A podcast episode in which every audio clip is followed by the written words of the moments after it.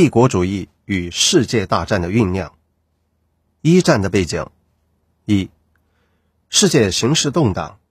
十九世纪晚期至二十世纪初，主要资本主义大国发展到帝国主义阶段，掀起了新的瓜分世界的狂潮。二、列强矛盾激化，其原因为帝国主义各国经济、政治发展不平衡，实力对比发生重大变化。其表现：英德矛盾，德国开始寻求在欧洲乃至世界的领导地位；法德矛盾。阿尔萨斯至洛林的领土争端。一九四五年，法国再度恢复了对该区的主权。对北非殖民地的争夺。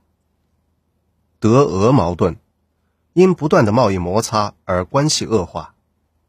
奥俄矛盾，使巴尔干半岛成为了名副其实的欧洲火药桶。三，两大军事集团形成，目的，重新瓜分殖民地。争夺世界霸权，表现：德国、奥匈帝国、意大利组成同盟国，英国、法国、俄国组成协约国。影响：竞相扩军备战，制定战争计划，制造政治危机和局部军事冲突，国际局势日益紧张。